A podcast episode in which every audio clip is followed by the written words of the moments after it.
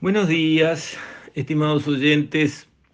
Quisiera referirme hoy, como es casi obligatorio, al discurso del presidente frente a la Asamblea General al cumplirse, digamos, el inicio de otro año de mandato.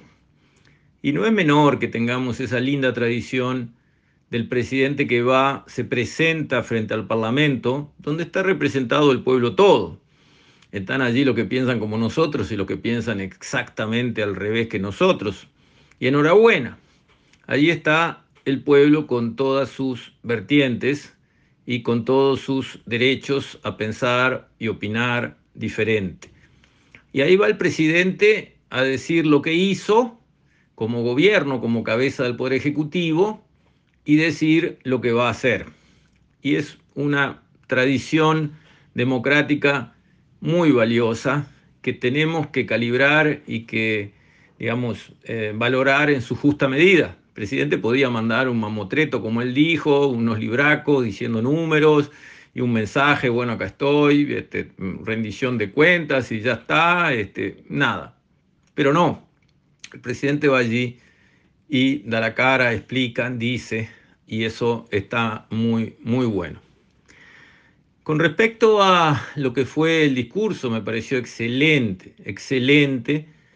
Realmente hizo un raconto de los logros que el gobierno consiguió y que si uno es una persona de buena fe, si uno no es un mal bicho, si uno no está envenenado con ideología, tiene que reconocer que este gobierno ha hecho mucho y muy bueno no voy a repetir todo lo que el presidente dijo porque fue un discurso de una hora y estos son audios de pocos minutos, pero realmente él reseñó lo logrado en estos tres años, este, que es muchísimo frente a situaciones adversas, porque agarra más valor algo bueno hecho con el viento en contra que algo bueno hecho con el viento a favor. Y vaya si el viento sopló en contra. Y mirando el tema económico en particular, porque ahí se habló bueno de lo que hizo el país en materia de salud y en materia de vivienda y en materia de esto y de aquello, todo bien. Pero todo eso es posible si la economía y las cuentas públicas se manejaron bien. Porque si las cuentas públicas se manejaron mal, caso argentino, por ejemplo, ¿y con qué? ¿Con qué se va a hacer algo? ¿Con qué se va a hacer política social? ¿Con qué? Y ahí hay que destacar la gestión de este equipo económico, que el presidente marcó, digamos, eh, los logros conseguidos, pero me quedé con gusto a poco. Yo creo que lo que el equipo económico ha conseguido en nuestros tres años merece mucho más destaque, porque en mi opinión, que soy este, formado en economía, eh, es asombroso, diría yo, realmente espectacular. Porque revisemos un poco los números. Este gobierno recibió la economía del país con un 5% de déficit fiscal con respecto al producto subiendo. Para que tengamos una idea, porque alguien dice, bueno, y bueno, el 5%, ¿qué? ¿Y si es el 6%, qué pasa? Nada, ¿eh? No, no.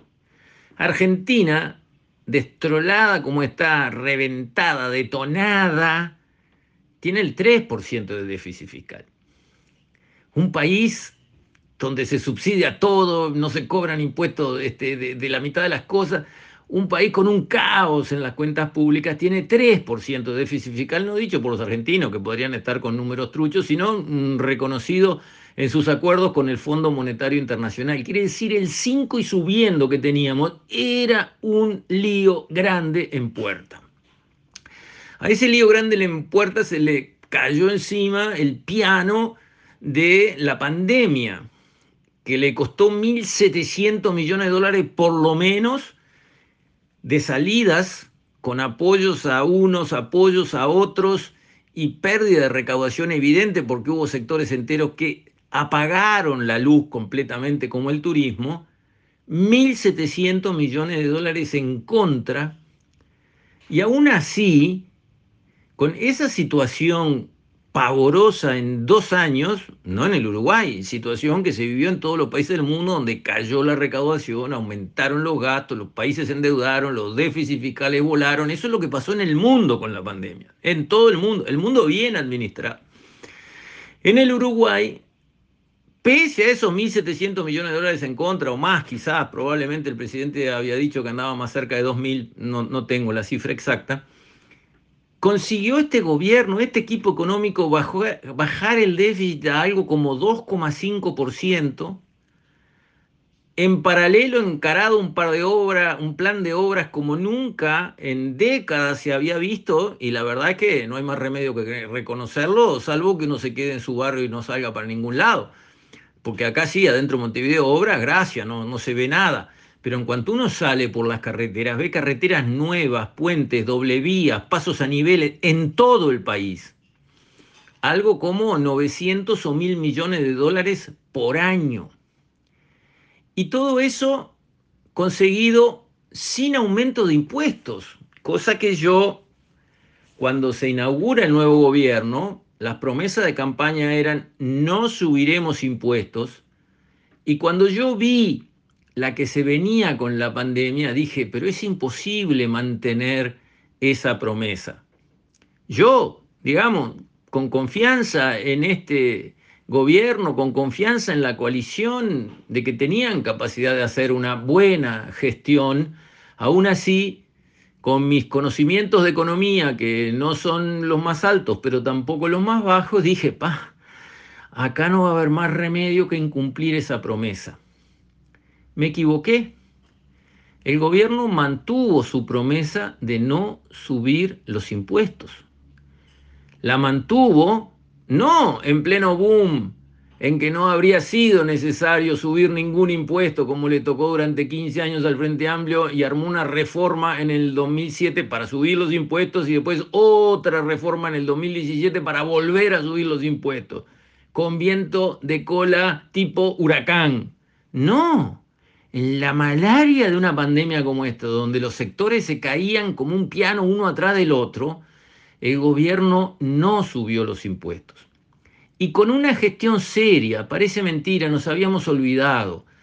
Nos habíamos olvidado de cómo gestionar los dineros públicos con cuidado, con seriedad, con responsabilidad, solamente evitando el grueso de los despilfarros, que todavía quedan, es evidente, y muchos, pero recortando por arriba el grueso de los despilfarros, se consiguió atravesando una pandemia atroz, bajar el déficit fiscal a la mitad sin subir impuestos.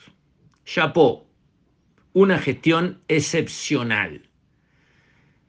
Hay que saludar de pie a la ministra de Economía Arbeleche. Lito Alfi lo conozco de antes y sé su gran capacidad para manejar el presupuesto nacional y las cuentas públicas. Me hace acordar a Ariel Davrieux, que era un capo en eso. Se conocía los presupuestos nacionales de cada ministerio, de cada empresa pública, de cada ente autónomo, de seis administraciones para atrás. Entonces, cuando venía la OCE, por decir, la OCE es un ejemplo, no, no, cargar las tintas, venía la OCE a decir, precisamos inversión para comprar tales caños, Ariel le decía, ustedes pidieron esto mismo para comprar estos mismos caños en el año tal y se les dio, y en el año cual y se les dio, y ahora vienen a pedir lo mismo y siempre llevaron las inversiones, nunca lo hicieron. Y, los de OCE quedaban que no sabían dónde meterse porque Ariel Dabrío sabía más de los presupuestos de OCE que los de OCE. Y así, digo OCE por decir cualquier cosa, digo, el ejemplo era que dominaba la historia de los presupuestos nacionales, los rubros de gastos en cada rincón de la administración pública y eso ayudaba mucho a organizar bien el manejo de la plata de todos, porque en el fondo estamos hablando de eso. Lito Alfi es de esa categoría, digamos, de esa escuela y obviamente ayudó mucho también en esta gestión tan destacada y exitosa de las cuentas públicas, por el bien de todos los uruguayos se puso una regla fiscal que es una, vamos a decir, un corset que se autoimpone el gobierno para no gastar de más y para no pasarse de rosca eh, en sus eh, manejos de los egresos eh, y se ata en función de la evolución del producto y eso se ha respetado estrictamente en los tres años en que está vigente esa regla fiscal y, y ojalá que perdure para siempre y que los sucesivos gobiernos sean del palo que sea cuiden esa regla fiscal de buena administración, es nada más que eso. Si el país crece el 5%, podemos aumentar un poco el gasto. Si el país se cae 5%, no podemos salir a aumentar el gasto como locos porque no vamos a tener los recursos con qué pagar y vamos a endeudar al principio y detonar después. Esa película la hemos visto muchísimas veces y no hay por qué volverla a ver a cada rato. Por último, no solamente hizo una gran gestión el gobierno atravesando estos años de pandemia y consiguiendo equilibrar y mejorar las finanzas públicas, lo que se refleja en la calificación de riesgo del país, que es la mejor en su historia y que en América Latina está despegado, sino que además ahora dio un paso notable y es empezar a bajar impuestos. Otra promesa de campaña que el gobierno está cumpliendo.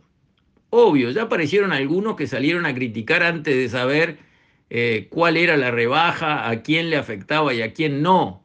Empezaron a criticar porque son gente que la verdad es que tiene, digamos, eh, un problema ideológico en la cabeza, está envenenada por haber perdido, no soporta la idea de que no ganaron y entonces anda con un martillo en la mano y cada propuesta del gobierno se le figura un clavo y le da un martillazo. No importa si es una propuesta buena, mala, regular, no importa si conocen la propuesta o no la conocen, basta el título, esto propone el gobierno, ¡pum!, un golpe.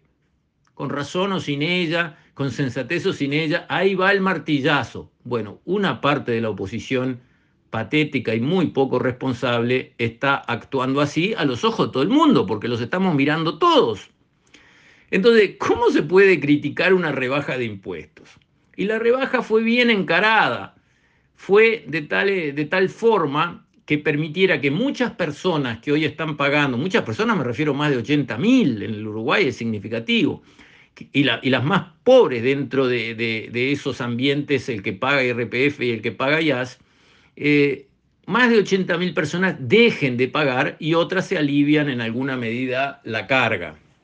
Lo cual me parece que es un gesto valioso, ayuda a los que están más necesitados, porque los que no pagan ni IRPF ni IAS están, digamos, en los niveles más bajos de ingresos, pero ya tienen ayudas por otros lados. O sea, no solamente no se les está cobrando, sino que a muchos de esos sectores se les está ayudando con asignaciones familiares ampliadas y una cantidad de programas desde el MIDES y de 50 otros lugares, que no solamente no les están sacando impuestos, sino que les están dando ayuda y enhorabuena.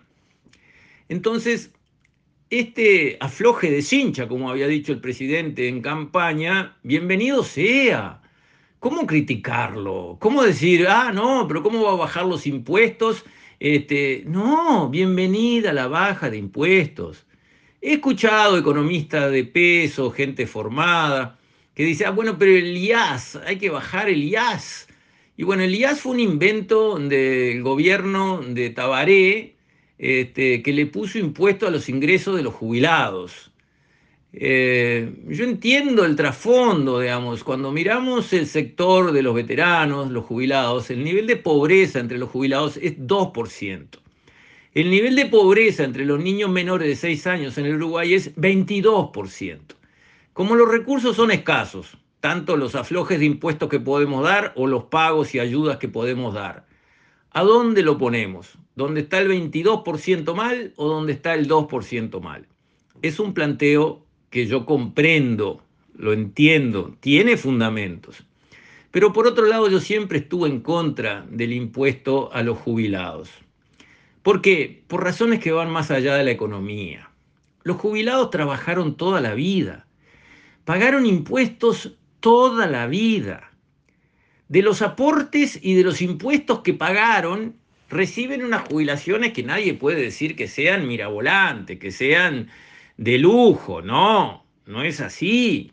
Y todavía en la época en que se retiran y tienen que descansar, disfrutar y comprarle algunos regalitos a sus nietos, en esa época tienen que seguir cinchando y pagando impuestos. De verdad. Así queremos armar nuestra sociedad. No podemos a ese sector de la población que ya aportó todo lo que podía aportar y más, dejarlos en paz. Entonces, por estas razones más humanitarias que económicas, estoy de acuerdo en que se vaya desmantelando el IAS. Y esto entiendo, y así lo dijo el presidente en su discurso frente a la Asamblea General, es un paso en el camino de desmantelar el IAS. Enhorabuena, Bien dicho, presidente, bien hecho, ministra de Economía. Ese es el camino que yo estoy de acuerdo en que tenemos que recorrer. Por lo tanto, en un breve resumen excelente la presentación del presidente, me dio un poco de pena cuando tocó el sector agropecuario, empezar a enumerar las medidas de apoyo al agro diciendo se permite pastorear en la calle, se permite que las vacas entren adentro del pedacito de campo de las escuelas rurales.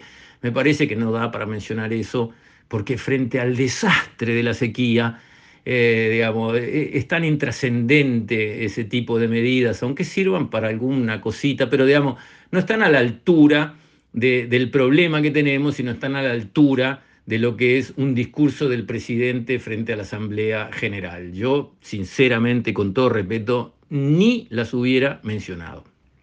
Y lo otro que no se mencionó y que me deja pensando es que hay un instituto que tiene 2 mil millones de dólares de los uruguayos adentro y del que no se dijo ni mu. Si se estará volviendo intrascendente el Instituto Nacional de Colonización, que tiene tierras por valor de 2 mil millones de dólares, y el presidente no tuvo nada que decir de lo que se hizo durante estos tres años, de lo que se va a hacer, de cómo va a rendirle cuentas el Instituto Nacional de, de Colonización a los uruguayos que le dieron ese tortón de guita y cómo es que va a devolver algo a la sociedad entera. Porque no puede ser que Instituto de Colonización quiere decir le doy un millón de dólares al muchacho que tiene vocación para ser eh, productor agropecuario, porque cualquier estancita, cualquier fracción, este, eh, áreas más grandes, más baratas, áreas más chicas, más caras, pero anda en ese orden de magnitud de plata. Y el muchacho de la ciudad que tiene vocación de ser panadero porque el padre es panadero, no le damos 50 mil dólares para que se ponga una panadería. Ahora, al que quiere un establecimiento agropecuario que tiene vocación, sí, la sociedad entera tiene que ir y llevar ese paquetazo de plata para la vocación. Bueno, son temas que yo entiendo que desde el punto de vista de la justicia y la equidad merecen un análisis profundo. Está hecho, existe el instituto, tiene cientos de miles de hectáreas compradas y bajo su administración, algo como dos mil millones de dólares de capital bajo su paraguas, y no hay nada que decir de él, de lo que se hizo de si se consiguió mejorar su administración, de lo que se va a hacer. Son esos temas que, mirando el país del lado agropecuario como lo miro yo, me dejan pensando. Pero zafando esas observaciones, espléndido, maravilloso el discurso del presidente. Qué suerte que tenemos este equipo de gobierno conduciendo el Uruguay y creo que somos envidia de muchos, pero muchos, pero muchos países de la vuelta.